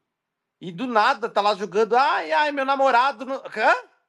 Eu vi um desses, cara. Aí comecei a perceber que os canais que estão sendo influenciados, impulsionados pelo algoritmo para ganhar audiência e que aparecem lá, cara, é tudo um bando de, de homossexual. Nada contra homossexual, cara, mas, pô, pra criança, você coloca isso normalizando o, o, o, como se o errado fosse hétero. É, tem até um meme que falou, cara, me diga qualquer merda de série de TV dos últimos 10 anos que o homem seja um homem casado e honrado. Não existe, cara. Nenhum personagem masculino hoje mais é casado e honrado. Um bom pai da família. É tudo ou ah, degenerado. Cara, é tudo do podre, né? Então, é muito difícil, cara, eh, essa questão da, dessa guerra cultural avançando, porque tu vai tirar YouTube, é, no, meu caso, tive que tirar. Tirei, acabou, chega. Mas nem sempre você consegue, né, ter, ter essa tensão e essa vigilância toda, e vai substituir o tempo com o quê, né? Então é, é difícil. Que meu desabafo aqui. Não, perfeito. E você consegue ver isso claramente. Se você, por exemplo, cria uma conta nova no Twitter, as recomendações de você seguir vai ser Lula, Felipe Neto, Choquei, só as tranqueiras. Só os lixos esquerdista, comunista, é, sodomita. No YouTube, mesma coisa. Você cria uma conta, abre aba anônima no seu browser, abre o YouTube. Só lixo, bicho. Só tranqueira. É a mesma coisa. É, to, todas essas big techs, até o Twitter, né? Que o Elon Musk, acho que ele está fazendo um bom trabalho, mas ao mesmo tempo deve ser ainda difícil para ele conseguir se livrar desse legado, principalmente em vários países, né? Os caras já não devem ter gente suficiente lá dentro para monitorar todos os países. Então, ainda tá, o setup do Twitter ainda é o mesmo aqui no Brasil. Na hora que o cara cria uma conta, é só indicando lixo, esquerdismo, gaysismo também. Então é aquilo, né? O, pai hoje tem que ficar vigilante em tudo, cara, porque tá, tá cada vez mais complicado, assim, você poder largar alguma coisa na mão do seu filho e qualquer coisa. É, pode ser assistir um desenho, um desenho de criança, na hora que você tá lá ouvindo de, de canto de ouvido, tá lá alguma coisa de, de agenda gay, alguma merda sendo empurrada pro teu filho. Aí tem a questão da sala de aula também, que né, não preciso nem falar nada, é, é um inferno. O pai realmente, se for botar o filho numa escola normal, ele tem que ficar é, 24 horas por dia vigilante tudo que o moleque está aprendendo, olhar os cadernos, olhar o livro didático, questionar, tentar mostrar o outro lado. Então, realmente, tá, tá cada vez mais difícil você conseguir escapar de, desse cerco, né, que, que esses demônios tentam fazer na cabeça das crianças. É bom que a gente falou de Big Techs, porque a próxima notícia já vou puxar esse fio aí. Bom, é, a galerinha do amor lá no Google da Califórnia montou e lançou aquele Google Bard, que depois eles renomearam e chamaram de Gemini AI. E parece que o gerador de imagens compatível, equivalente ao Mid Journey lá do Google, ele foi programado com tanto amor, mas tanto amor, que ele começou a se recusar a gerar imagens de pessoas brancas. Então você pedia lá para colocar um momento histórico, sei lá, põe Napoleão Bonaparte, ele botar um Napoleão negão. Você pede uma foto do Elon Musk, ele põe um Elon Musk negão. Ele começou a se recusar a colocar, a criar imagens de pessoas brancas. E aí isso deu uma viralizada, estourou é, pelo, pelo Twitter, pela internet, todo mundo dando risada e criticando. E aí o Google foi logo em seguida tirar o Gemini do ar para reprogramar e tentar entender o que, que, será que aconteceu. E aí, o que, que vocês têm a dizer sobre isso? Para mim, essa foi a melhor da semana. Essa, essa do Google foi sensacional, cara. É inacreditável como os caras conseguem dar um tiro no pé tão grande. Todo o histórico do Google nesse negócio de IA já está bem engraçado, né? Porque eles já tinham a tecnologia, mas eles ficaram sentados em cima sem fazer nada. Aí foi a OpenAI, né? Começou a construir, lançou o produto, começou a lançar um monte de coisa. A Google ficou para trás, um monte de outras empresas também lançou a própria IA. Já tem IA para qualquer coisa hoje em dia. E aí, na hora que o Google lança uma IA, eles enfiam tanto wokeismo no negócio que o negócio acaba virando uma sátira. Ninguém consegue mais levar a sério. Você pedir imagem de viking, aparecer uns negão. É, imagem dos Founding Fathers americanos, todo mundo negão. É, imagem do Papa, o Papa negão. Mano, pelo amor de Deus, cara, que ninguém testou isso. Não tem uma, uma equipe de qualidade. Você tem um, uma equipe inteira de gente woke, doente mental, para colocar um monte de merda na IA e não tem uma etapa final de teste para não passar essa vergonha no mercado. É muito ridículo, cara. Isso a gente só tá falando das imagens, né? Mas a questão textual também, só o wokeismo, cara. Qualquer coisa que você pedia para gerar, alguma coisa sobre pessoas brancas, ou um texto falando bem de pessoas brancas, já vinha o wokeismo e tudo mais, não sei o quê. Mas aí quando você fala, não, é, faça um texto legal sobre pessoas negras, sobre pessoas é, obesas, sobre não sei o quê, aí tudo limpo. Então, puta, tiro no pé gigantesco, mais uma vergonha e, e, mostrando o estado das coisas que tá o, essa turma aí do Vale do Silício. E tá bem engraçado de acompanhar também, porque o Elon Musk tá batendo direto agora neles por conta disso. Até mesmo ele falou que um executivo lá do Google ligou para ele já duas vezes para falar que não, eles já estão de olho nisso, mas é que vai levar um tempo ainda para recalibrar essa IA tudo mais. Então, assim, então agora tentando apagar o incêndio, porque foi muito além, né? Você, todas essas, essas IAs de hoje têm um certo grau de wokeismo, mas o do Google conseguiu superar as expectativas de uma maneira que virou, virou uma chacota, né? Virou uma IA inútil, de tanto filtro imbecil que eles colocaram lá. Então aí é, é bem curioso, né? Como uma empresa tão gigante se tornou um, um negócio que hoje está engessado, eles já não conseguem mais lançar coisa relevante, boa mesmo, de qualidade, já faz muito tempo, e infestado, né? O, o câncer do wokeismo já tomou a empresa inteira. Então, daí para frente, a gente vai ver um colapso da mesma forma que a gente está vendo a Disney, toda essa galera aí que deixa esse câncer crescer e depois não consegue mais sair disso. Vai estar tá lá do alto escalão até o, o pessoal mais de baixo nível, todo mundo já é woke lá dentro, não entra ninguém com uma visão contrária, eles acabam passando essa vergonha quando saem aí para o mundo real com um produto novo. Mas viu, eu acho que eu acho que foi algum problema de um programador que ele deve que sabe que a gente trabalha em programação a, tem que ser tudo em dark mode, né? Eu acho que ele botou lá um dark mode na IA. e aí, juntando com a folha de carnaval, botou todo mundo de blackface.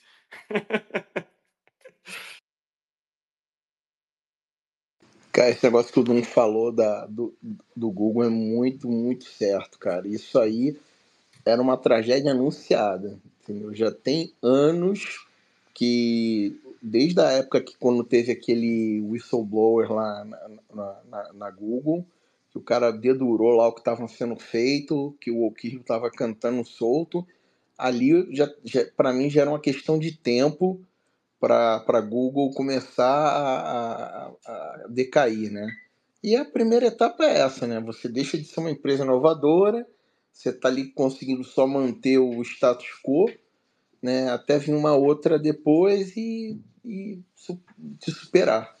Não sei se isso é uma coisa que vai acontecer é, rapidamente, quanto tempo isso vai, vai acontecer, mas se não houver mudança, com certeza a Google vai continuar cada vez mais e mais entrando no ostracismo. Né?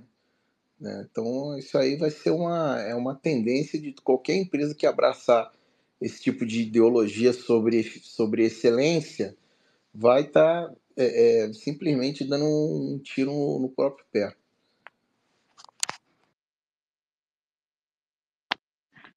Bom, continuando então na pauta, a nossa querida Binance do CZ foi condenada essa semana a pagar 4,3 bilhões de dólares, o equivalente a um happy hour do Lula, por violar leis contra a lavagem de dinheiro. A maior corretora do mundo deixou de comunicar às autoridades sobre mais de 100 mil transações suspeitas ocorridas dentro de sua plataforma. Bom, a gente sabe que a Binance é uma tranqueira, aqui no Brasil ainda com o sobrinho do Haddad, são amigos do sistema, mas essa notícia não, não dá para evitar de admirar, né? Os caras, infelizmente, eles só foram pegos, mas assim, lavar dinheiro. O que? A única, como diz lá a camiseta do, acho que se não me engano era da BISC, que eu vi na conferência de 2022, o crime mesmo é o KYC. Isso que deveria ser considerado crime por que, que você tem a obrigação de relatar o que, que você está fazendo com o seu dinheiro, se você é um indivíduo soberano e só tem que responder às leis naturais. Mas, enfim, a Binance tomou a canetada, pagou um happy hour do Lula de multa, e o que, que vai acontecer com, com eles daqui para frente? Provavelmente nada, mas é isso, a notícia é essa. Se tiver algum comentário, banda bala. Teve, teve um, um gráfico que eu acabei vendo, posso até pegar depois, que eu recebi de um amigo que é ligado com bolsa, e aí ele estava falando que o, a quantidade de lavagem de dinheiro no Bitcoin tinha um gráfico de barra.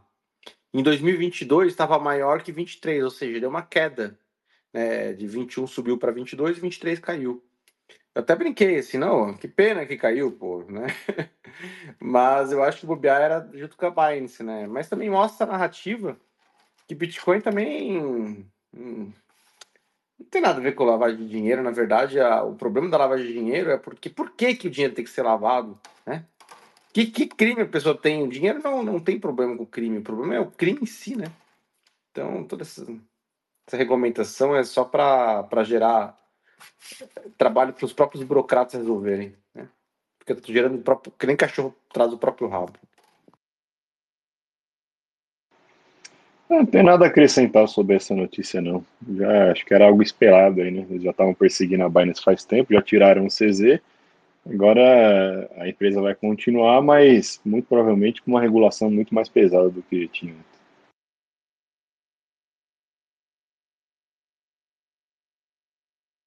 Será que foi por isso que a Binance deslistou a Monero? É, eu acho que foi meio que nessa linha aí mesmo, né? Eles estão tentando tirar as privacy coins da plataforma para não ter problema. E a nossa última notícia da semana foi a seguinte: o Joe Biden, o Dementia Joe, atacou novamente. Dessa vez ele chamou o Putin numa, num evento que ele foi em São Francisco. Se referiu ao Putin como esse filho da puta louco. Falou: temos um filho da puta louco como esse Putin e outros, e sempre temos que nos preocupar com o conflito nuclear. Mas a ameaça existencial para a humanidade é mesmo o clima. E aí o Putin, em resposta, não sei se foi o Putin, foi o Kremlin, mas enfim, falou que ele estava querendo se parecer com um cowboy de Hollywood. Mas o bicho está cada vez mais xarope e ele simplesmente chamou o Putin de son of a bitch num evento. E aí? Alguma notícia? Esse cara virou motivo de chacota e entretenimento.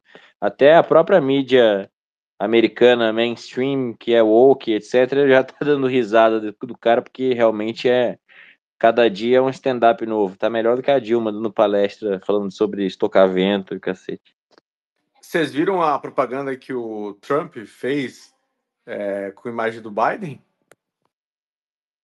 Não. Eu vi, né, levando ele para um asilo, né? É, tem uma rede de asilo bem famosa com a musiquinha, e aí a, a propaganda era essa musiquinha dessa rede de asilo, e, e o Biden caminhando em direção a esse asilo. Eu acho que todo mundo já sabe que se não houver sujeira na eleição americana, o Trump volta. Mas a questão é que a gente sabe que vai ter sujeira. Então fica aí o questionamento do que, que vai rolar esse ano para ter uma justificativa aí para poderem é, fazer a sujeirada, né? Da outra vez teve pandemia e aí justificaram por isso as pessoas é, votarem em massa, né? Pelo correio, inclusive pessoas que já haviam morrido há muitos anos atrás. E esse ano aí vamos ver qual que vai ser o qual que vai ser a narrativa, o que que os caras vão tentar fazer para tentar burlar, né, o, o, meio normal de fazer uma eleição americana. Vamos, vamos acompanhar aí.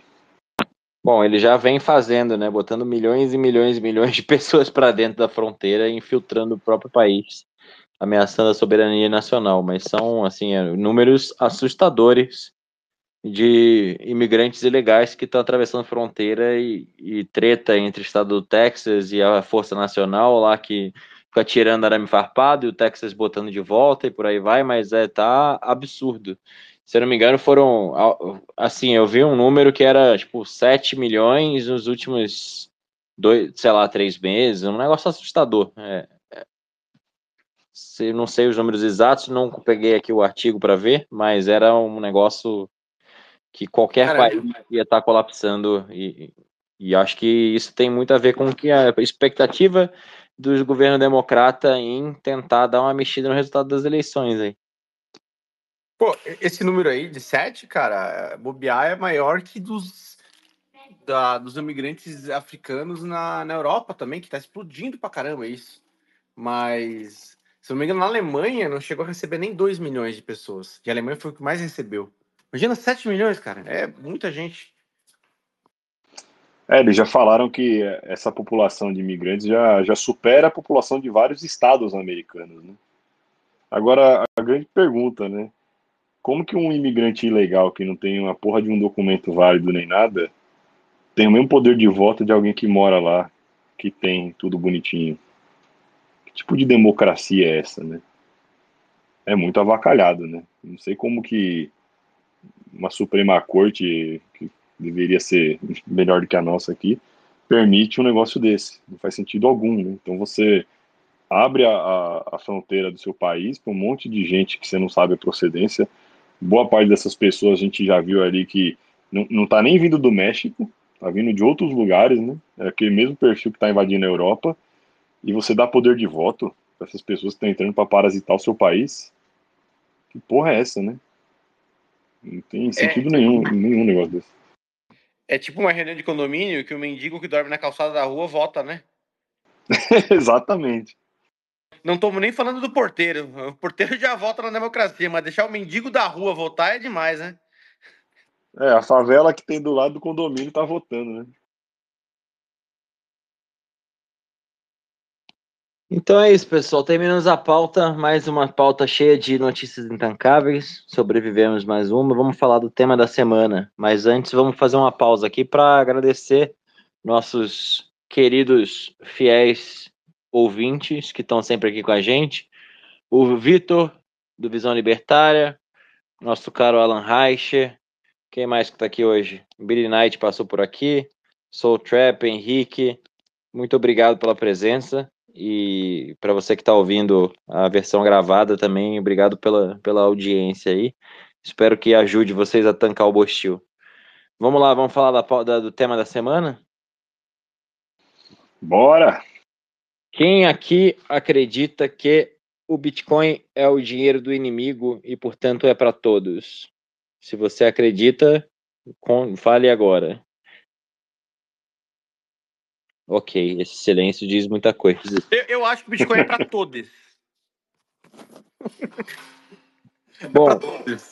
Eu já tive várias, várias discussões em grupos de maximalistas sobre isso, porque parece que tem bastante gente que acredita que o Bitcoin ele é um dinheiro apolítico e, portanto, é para todos. Se o comunista quiser ter Bitcoin, ele pode ter, e que, na verdade, ele está fazendo. Está é, se contradizendo, mas eu acho que nós temos o dever moral de defender os valores que o Bitcoin prega, que são os valores da liberdade, da soberania individual e de tirar poder do Estado. E aí, se você tem um comunista que defende ideias grotescas que tendem a colocar todo o poder na mão do Estado, se infiltrando no Bitcoin, você deveria fazer o seu trabalho de lutar a guerra cultural e alienar essa galera o máximo possível e ser o maximalista mais tóxico possível para mantê-los longe do Bitcoin. Porque o que vai acontecer é eles vão ficar sendo diluídos em Fiat, acreditando no papai Estado e botando todo o poder na mão do Estado e vão se tornar irrelevantes no futuro hiperbitcoinizado. Esse deveria ser o ideal e de todo bitcoinheiro maximalista, mas infelizmente essa não é a realidade. Então eu quis trazer essa pauta aqui para a gente falar sobre isso. Por quê? Próprio Karl Marx defendia que ele definia o comunismo como uma ideologia que busca o fim da propriedade privada. E como o Jaraguá e nós já falamos aqui muitas vezes no programa, o Bitcoin é o único dinheiro superior por ser absolutamente defensor da propriedade privada. A única propriedade privada absoluta e inquestionável e inviolável se chama Bitcoin. Então não faz absolutamente nenhum sentido você ser bitcoinheiro e comunista ao mesmo tempo. Só se você for muito confuso e você deveria fazer uma terapiazinha, dar uma estudada, ver o que, que você está fazendo errado na vida, mas você precisa rever seus valores. E, bom, uma sociedade só consegue prosperar se houver respeito à propriedade privada, caso contrário, os indivíduos não têm como acumular riqueza. Você vai lá, trabalha pra cacete, acumula sua riqueza, compra sua terra, cuida dela, vem um vagabundo parasita, invade, tenta te matar, matar sua família, estuprar sua mulher. Então, assim, para você ter uma sociedade que prospera, você precisa de respeito à propriedade privada, você precisa de lei e ordem.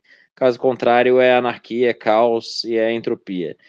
E o Bitcoin ele ajuda a gente a botar o seu patrimônio em algo totalmente inviolável e proteger isso das, das amarras do Estado e tirar do alcance do Estado, que é o maior monopólio da violência e do crime, mas também de outros vagabundos, da iniciativa privada do crime. O cara que quer invadir sua terra, que quer roubar seu, seu celular, quer roubar o seu dinheiro, enfim.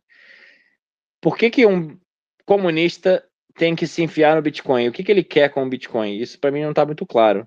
E o indivíduo precisa ter a tranquilidade de saber que se ele trabalhar duro hoje, ele vai ter como armazenar o fruto do trabalho e usufruir do mesmo no futuro. E para isso serve o Bitcoin. É, o Bitcoin tira as mãos sujas do Estado que roubam o seu poder de compra e o seu tempo de vida via inflação do seu passa deixa de ser um problema para você. Então, por que que um comunista vai querer essa propriedade maravilhosa que traz valor intrínseco para o Bitcoin? O que, que vocês têm a, a dizer sobre esse ponto aí? Bem, eu divirjo de, desse posicionamento porque, na verdade, o comunismo ele é uma doutrina esquizofrênica, né? Porque o mundo ele é o que ele é. E o que ele é é simplesmente é o, o livre mercado, o capitalismo. Ele é o que naturalmente emerge das pessoas com trocas voluntárias, com o que o ser humano é, né? É o justnaturalismo. Então, Bitcoin ele resolve um problema nesse mundo que se que era o desrespeito a essa propriedade privada. E ele resolveu. E ele resolve para quem assim o quiser. E o comunista, na verdade, tem dois tipos de comunistas, vai, a grosso modo. Tem uns psicopatas poderológicos, que eles não são de economistas, eles, eles adoram Lambo, eles do, gostam de, de, de riqueza, eles gostam de propriedade privada, porque se ele roubou é dele. e ele não quer que outro comunista venha e roube ele de novo. Então, esse comunista, ele, ele propaga a doutrina comunista da boca para fora, porque tem existem pessoas tão idiotas, com QI menor do que um macaco inteligente, que compram essa, essa narrativa e, e fazem o comunismo prosperar como metodologia de controle, metodologia de, de escravidão global. Mas o próprio senhor escravocrata, ele está lá sugando toda essa energia monetária das pessoas E ele quer preservar. E, e nada preserva melhor que o Bitcoin. Né? Na verdade, o grande problema não é um vagabundo mandar. O grande problema são os que obedecem. Toda grande maldade só foi possível acontecer porque teve idiota que obedeceu uma maldade. É aí que é toda a questão, né? E, e assim, mas porém, o fato do Bitcoin existir faz com que o próprio sistema comunista ele rua mais, mais facilmente. Então, que é uma grande ilusão, uma grande mentira, né? E esse idiota útil que se entrega voluntariamente, ele que se dane também, porque ele que é o grande culpado dessa merda que a gente vive. Mais ou menos é isso. Tem aquele texto do Mircea Pompesco, um texto bem antigo, né, mas é um dos clássicos aí do Bitcoin, que ele fala, né, do, do Bitcoin e os pobres. E ele explica ali, né, faz a argumentação dele sobre como que seria uma sociedade do futuro, é, onde todo mundo ali estivesse realmente usando Bitcoin. E numa parte ele fala que o Bitcoin ele não torna difícil a vida dos socialistas, ele torna completamente impossível. Então, para mim, realmente, assim, o Bitcoin é para todo mundo, é claro, mas um comunista que, que resolver começar a, a poupar em Bitcoin, com autocustódia e tudo mais, ele está real, realmente fazendo um, um, uma ação um pouco esquizofrênica né, com o ideal dele, porque o Bitcoin ele é a propriedade privada absoluta. Pela primeira vez na história, a gente tem um, um ativo onde uh, o uso da violência não garante que você vai conseguir nada. Né? Você, se a pessoa tem barras de ouro em casa, você sabe que se você entrar lá com mais três capangas e arma na mão, você conseguiria torturar a pessoa e arrancar a, barra de ouro dela que está lá e levar embora. Ou então, se não tiver ninguém na casa, você vai lá, quebra tudo e rouba. E com Bitcoin, uh, o esquema de segurança é completamente diferente. A pessoa, às vezes, é, o nível de segurança dela é tão bom que, mesmo se você torturar ela, é, ela vai ter as chaves dela espalhadas geograficamente em vários lugares, para que nem ela mesma tenha acesso rápido a um negócio desse. Então, o custo né, da, da violência para você conseguir alguma coisa com Bitcoin, ele, ele torna simplesmente inviável isso, né? Isso não garante mais nada. Você realmente ser o mais forte ali, você ter o, o poder na mão, não garante nada. Você não vai conseguir é, garantir que você conseguir tomar Bitcoin de ninguém. E isso para um comunista é algo completamente surreal, né? Porque os caras eles sabem que a revolução para eles teria que ser através da violência, né? Não tem outra maneira. Eles falam abertamente isso. Né? Até mesmo nesses podcasts aí, que, que aparece quando eles vão entrevistar lá os comunistinhas de apartamento, eles falam que teria que ter revolução do proletariado e tudo mais. A gente sabe que tudo isso envolve banho de sangue, a gente sabe que tudo isso envolve violência, a gente sabe que tudo isso envolve roubo, é, violação de propriedades é, e muitas atrocidades, né, que estão aí amplamente documentadas pela história, mas para eles é isso, né? Então, é, o Bitcoin torna isso impossível. É, é muito, seria muito estranho um comunista realmente se interessar por Bitcoin, porque seria algo completamente contrário daquilo que eles, que eles acreditam, que eles pregam. Porém, a gente sabe que comunista geralmente é meio retardado mental por natureza. Então, a gente sabe que para eles esse duplo pensar é, entre coisas completamente opostas, mas eles aceitam naturalmente, acaba acontecendo muito, né? A gente vê claramente aqui essa situação atual do Brasil, onde é, eles, passavam, eles passaram quatro anos chamando todo mundo de nazista, porque, ah, o cara tomou um copo de leite numa live, ah, ele é nazista. Não, porque ele estava ajeitando a, o paletó dele fazendo um, um, sinal de ok, então aquilo lá era uma atitude nazista. E via nazismo em tudo, né? Na, na frase Deus, pátria e liberdade, ah, é uma frase que foi usada pelo nazismo. Só que ao mesmo tempo agora eles estão literalmente agindo como nazistas, é, atacando aí é, nações inteiras, religiões inteiras, de maneira aberta também, e não são apenas aqueles é, malucos do, do Twitter, malucos do YouTube, são jornalistas mesmo, esses caras que estão aí há décadas na TV brasileira, eles estão falando um monte de merda, e tá tudo normal, porque pro duplo pensar deles, tudo bem, é, eu posso acusar o cara ali de ser nazista por causa de uma coisa imbecil, mas ao mesmo tempo eu posso uh, falar coisas grotescas aqui e tá tudo bem, porque eu tô do lado certo. Então, para o comunista, geralmente, como essas pessoas já são imbecis por natureza, acho que é muito possível que realmente possam, possam aparecer aí comunistas bitcoinheiros. Porque geralmente as pessoas não conseguem conectar muito bem as ideias, elas não vão nem perceber do que elas estão falando, que é uma coisa que anula a outra completamente.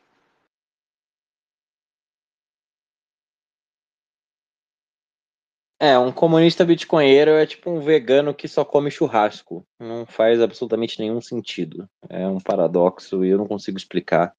Mas o que eu quero dizer com o meu ponto é: se você conhece comunistas e você tenta explicar Bitcoin para eles, você está fazendo um desfavor para a sociedade e está trazendo caos e entropia para algo tão lindo e belo e puro como o Bitcoin.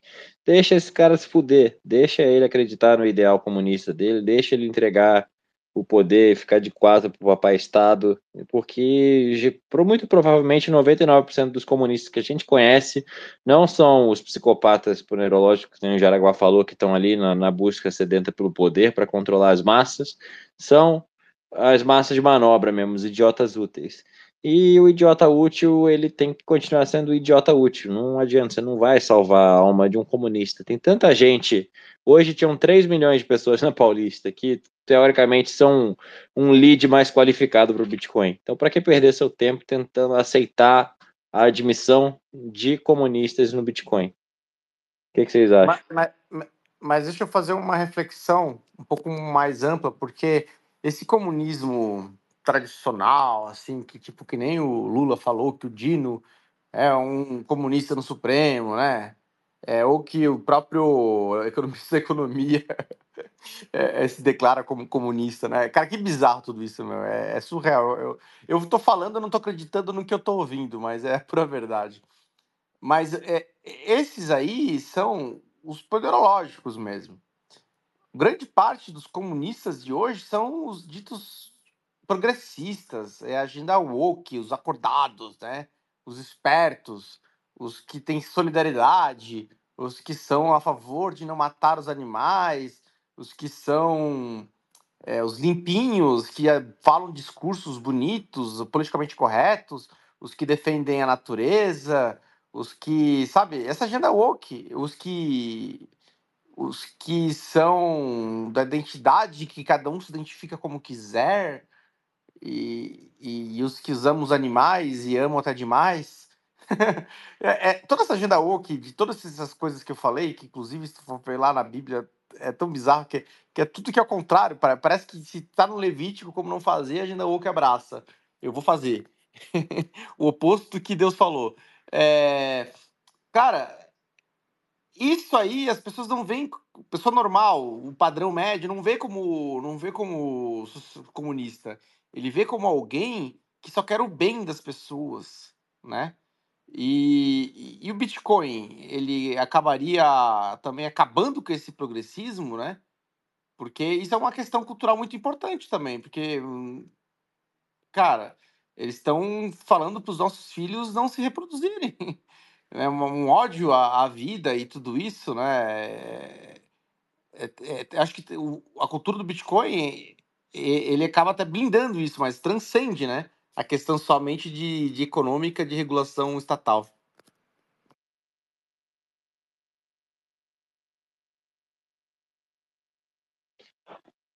Acho que eu tinha, o que eu tinha para falar sobre esse assunto era isso. Se vocês quiserem é, dar mais uns pitacos aí, mandar uns insights, vamos discutir mais a fundo. Caso contrário, é, sobre essa questão é, cultural até, acho que é importante a gente falar um pouco também, porque a gente fala do Bitcoin, é, e quando a pessoa entra no Bitcoin, ela geralmente entra pela ganância, né, de olhar e falar, porra, vou ficar rico com isso aqui. Depois ela começa a compreender outras coisas mais profundamente, né, o, a origem do dinheiro, o porquê que o mundo tá essa merda, porque, porque que a economia hoje, você vê só os preços subindo e tudo mais, e nada melhora, o preço das casas está sempre muito alto, você olha o seu padrão de vida, compara com o dos seus pais e, porra, na, na, na idade dos meus pais, eu, eles compravam isso, isso e aquilo, o cara tinha já casa, já tinha carro, e eu tô aqui ralando de trabalhar e eu não consigo nem dar entrada no financiamento. E aí você começa a se aprofundar é, em vários outros temas, né? Você, putz, aí chega para tudo, né? Religião, alimentação, qualidade de vida, é, filhos, relacionamentos. Então, é, isso é interessante também, que a gente consegue, de baixo, né, a partir de um ponto, puxar um fio para a cabeça da pessoa e acaba restaurando é, na vida da pessoa um, um padrão que já, já havia sido perdido há muito tempo, né, e dá uma esperança a mais. Isso também é uma questão, é um movimento cultural, né, que a gente pode chamar. Um exemplo, é, hoje teve essa manifestação é, na Paulista lá a favor do Bolsonaro, beleza, legal, mas toda essa energia do povo está sendo direcionada apenas para um cargo no poder executivo, sendo que já tomaram os colégios, já tomaram Ministério Público, já tomaram Polícia Federal, já tomaram todas as instâncias do Judiciário, agora estão querendo seringar crianças, então já tomaram até mesmo o sistema de saúde, e as pessoas estão lá é, simplesmente usando toda a energia delas para alterar um negócio ultra centralizado que é o poder executivo, sendo que elas não estão preocupadas ali com a ponta. Isso que o Olavo de Carvalho vivia falando. Não adianta é, o brasileiro achar que ah, agora que o Bolsonaro foi eleito, né, na época que o Bolsonaro tinha sido eleito, tudo vai se resolver. Porque os inimigos eles já têm muito poder em, em várias instâncias da sociedade. Eles já dominaram várias instâncias da igreja, já, to, já tomaram todo o sistema educacional, seu filho vai para a escola só aprende merda. Então, a partir disso, acho que o Bitcoin também consegue trazer para a pessoa um novo norte, assim, ao mesmo tempo que você tem esperança, você volta a poder poupar, e você volta a poder ter mais tempo, você começa a se aprofundar nesses outros temas e percebe que a mudança tem que vir não lá de cima. Você não vai encontrar um messias para resolver um problema, mas sim, você vai conseguir construir isso através de você, depois você vai repassar isso para a família que você vai formar, vai passar para seus filhos, vai passar para seus parentes mais próximos, e aquilo ali pode ir evoluindo para se tornar comunidades pequenas, e assim que você realmente muda alguma coisa a longo prazo.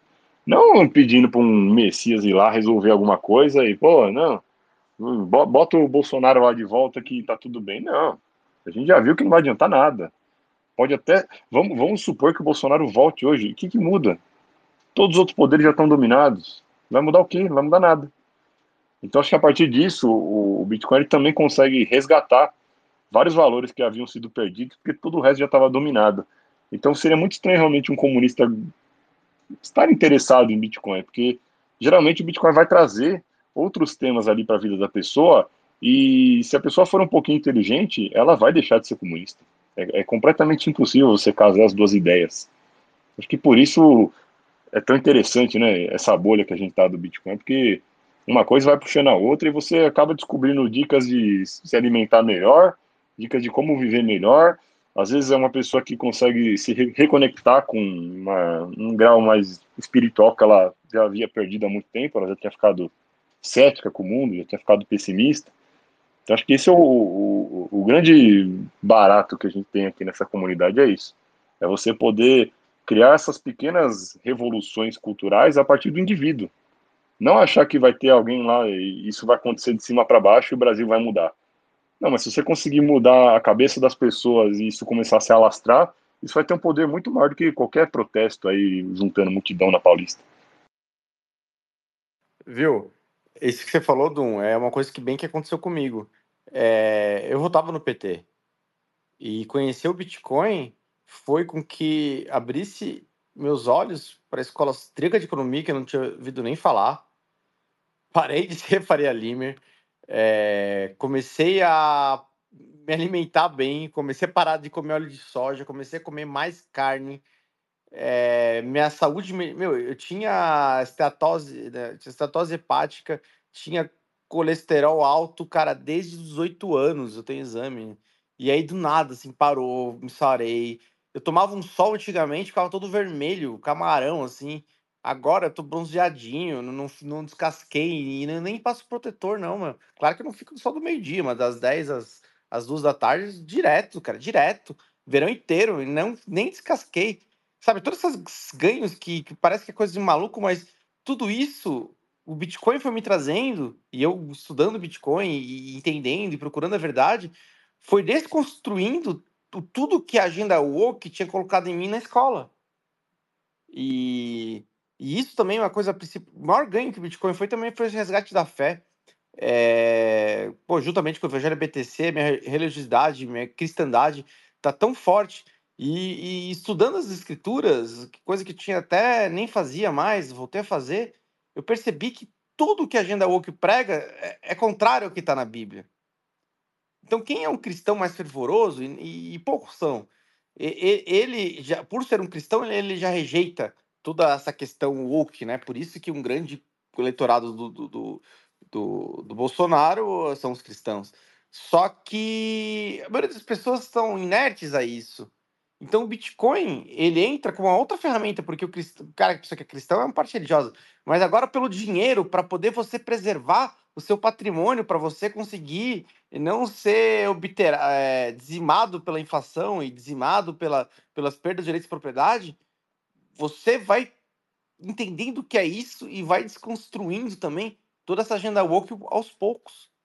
E, e olha que legal, as pessoas que acabam ficando mais ricas nessa sociedade, porque riqueza também é uma certa forma de poder, porque ela acaba sendo um exemplo, ela, ela tem um carro melhor, as pessoas ficam admirando quem são as pessoas mais ricas, assim, é um efeito social.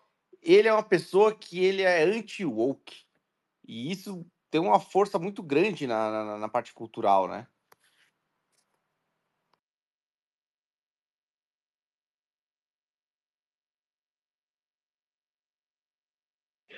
Então, pessoal, é... fica até difícil de falar mais coisa, porque vocês cobriram tudo. Acho que o Bitcoin ele é a solução para boa parte dos problemas que a gente tem. Se você entrar lá no WTF Happening em 1971, dá para ver os gráficos de toda a deterioração da sociedade em todas as escalas esferas. A partir do momento que se cortou o padrão ouro e começou a se imprimir dinheiro livremente, roubar poder de vida, escravizar a humanidade via inflação. E isso vai distorcendo todos os incentivos e a sociedade vai apodrecendo por, por dentro, na, na sua raiz. E acho que o comunismo é um problema que ele acelera o nível de entropia e piora cada vez mais a mente das pessoas e destrói a base da sociedade que, para ser funcional, precisa da propriedade privada. É, o Bitcoin resolve tudo isso, por isso que nós estamos aqui toda semana, nós somos fanáticos desse negócio, porque nós temos esperança, e a nossa esperança não é um Messias, não é um político, não é uma revolução armada, sangrenta, e sim comprar Bitcoin e desinvestir, como diz o Renatão, parar de pagar para ser sodomizado e por esse motivo, eu acho que é sempre bom a gente alienar ao máximo os comunistas para que eles não tragam essa ideologia nojenta para o futuro, porque um comunista esquizofrênico que tem um grande stack de Bitcoin pode eventualmente ficar multimilionário e virar mais um exemplo dos psicopatas que hoje em dia estão fazendo um estrago gigantesco porque estão próximos da impressora de dinheiro. Só por esse único exclusivo motivo, eu acho que a gente deveria lutar a guerra cultural em todas as esferas, inclusive no Bitcoin. Por isso, o Bitcoin não é para comunistas.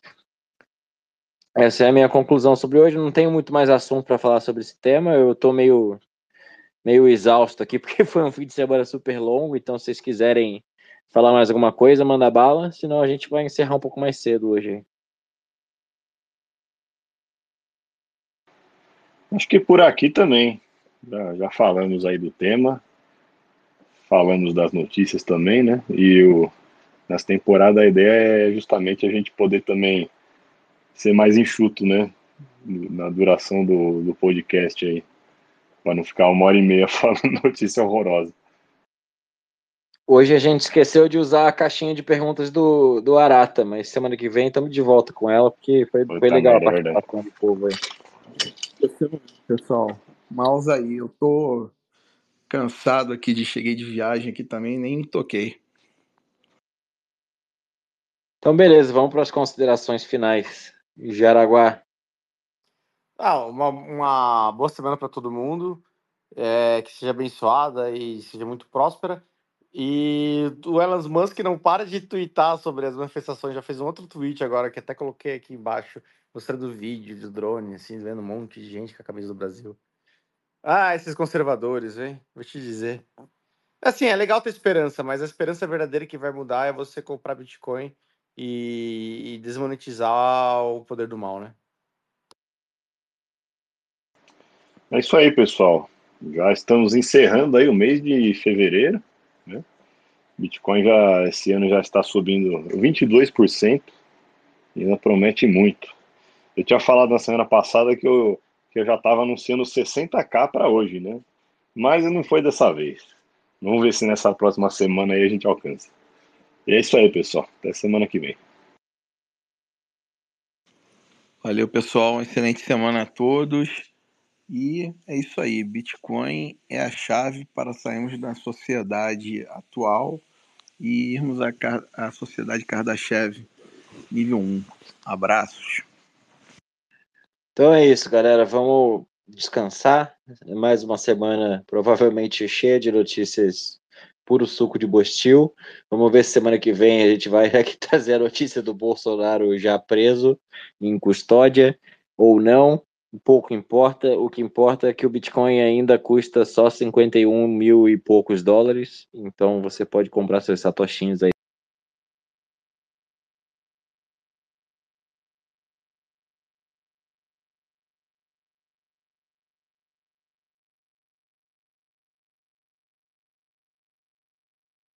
Elon Musk não gostou do que eu falei. Mas estou de volta. É, então é isso. É, o Bitcoin ainda está barato, sempre estará barato, porque ele vai subir ao infinito. Então pegue todo o seu dinheiro fiat, compre Bitcoin, pegue seu amigo bolsonarista, explique para ele sobre Bitcoin.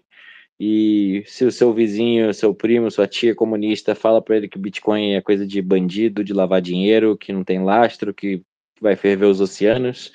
E esse é o seu papel como bitcoinheiro para salvar o planeta e ter um futuro próspero. Um abraço para todo mundo. Vamos lá para mais uma semana. Semana que vem estamos de volta. Fui.